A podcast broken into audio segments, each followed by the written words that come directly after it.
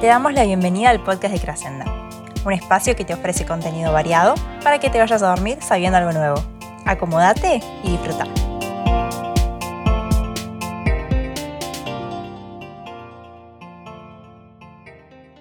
Quimigrama, foto o pintura.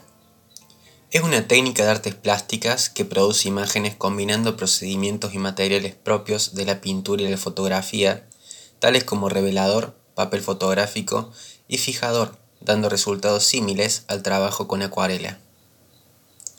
Se atribuye su creación a Pierre Cordier, un fotógrafo belga, quien en 1956 ideó el proceso de generar imágenes que no se obtienen mediante una cámara de fotos, sino combinando técnicas pictóricas con la edición medida de productos químicos.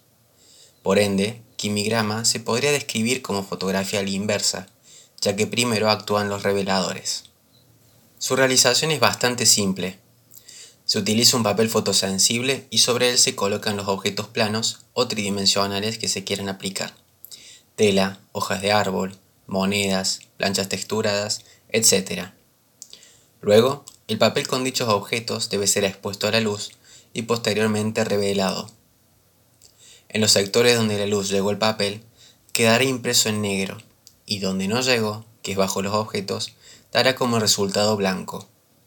Así, uno puede formar composiciones a gusto y probar texturas.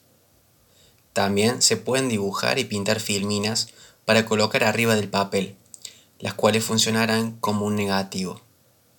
Las luces aparecen en tono oscuro y las sombras en tono claro.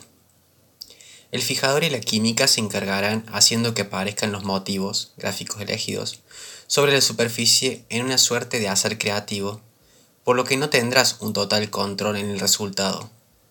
Pero ahí está la magia del proceso. Se crearán entonces desprendimientos y grietas que resultarán en una obra vanguardista. Para diferenciar términos y fortalecer la idea, el fotograma es pintar con luz y el quimigrama es pintar con químicos, los cuales pertenecen al laboratorio fotográfico, revelador, detenedor y fijador. El proceso consiste en pintar o humedecer el papel fotográfico con revelador y alternar con fijador. Cada uno hará reaccionar la química del papel de distinta manera. Si se pinta con revelador, el trazo quedará negro, y si se pinta con el fijador, el trazo quedará blanco. Además, se pueden usar barnices para pintar la superficie que se pretende quede intacta. Para elaborar una obra es necesaria una idea, y en el caso del quimigrama, técnica basada en el azar y la aleatoriedad, donde la luz y la química interactúan, los resultados varían de interpretación según cada espectador. Azar. Te invitamos a recordar esta palabra la próxima vez que te detengas a ver la lluvia por la ventana o que después de bañarte, al desempañar el espejo con la mano, observe los patrones que recorren las gotas. Si le sacaras una foto cada vez que pasa, nunca se repetirán los mismos trazos y por más que el dibujo se parezca al anterior, jamás será igual.